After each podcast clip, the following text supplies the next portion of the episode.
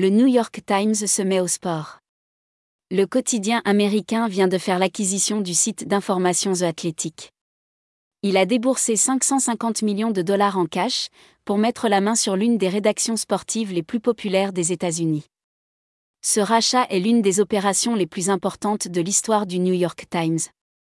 The Athletic a été créé en 2016 par Alex Mater et Adam Hansman, deux entrepreneurs qui travaillaient auparavant pour l'application de fitness, Strava. Le site couvre aujourd'hui 200 clubs et équipes sportives. Cette couverture médiatique exhaustive lui a permis de fidéliser plus d'un million de lecteurs payants. L'acquisition de The Athletic dans la New York Times Company pourrait permettre au quotidien d'atteindre les 10 millions d'abonnés d'ici à 2025. Cet objectif semble être en bonne voie. Le Times comptait plus de 8 millions d'abonnés en septembre, dont plus d'un million à l'international.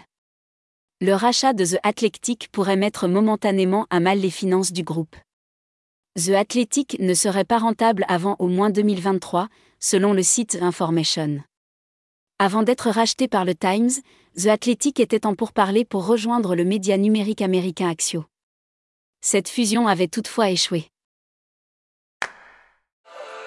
ETX Studio. ETX Studio.